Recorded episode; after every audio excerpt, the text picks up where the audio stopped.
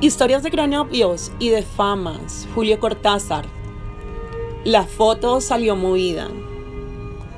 Un cronopio va a abrir la puerta de la calle y al meter la mano en el bolsillo para sacar la llave, lo que saca es una caja de fósforos.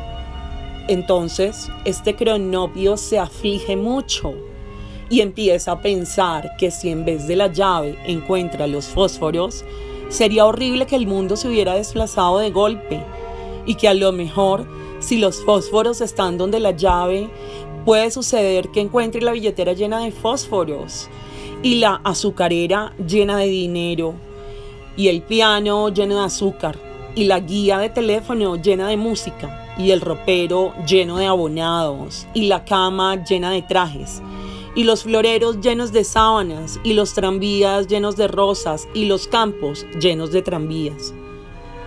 Así es que este cronopio se aflige horriblemente y corre a mirarse al espejo. Pero como el espejo está algo ladeado, lo que ve es el paragüero del zaguán y sus presunciones se confirman. Estalla en sollozos. Cae de rodillas y junta sus manecitas para no sabe qué. Los famas vecinos acuden a consolarlo y también las esperanzas, pero pasan horas antes que el cronopio salga de su desesperación y acepte una taza de té, que mira y examina mucho antes de beber. No vaya a pasar que en vez de una taza de té sea un hormiguero o un libro de Samuel Smiles.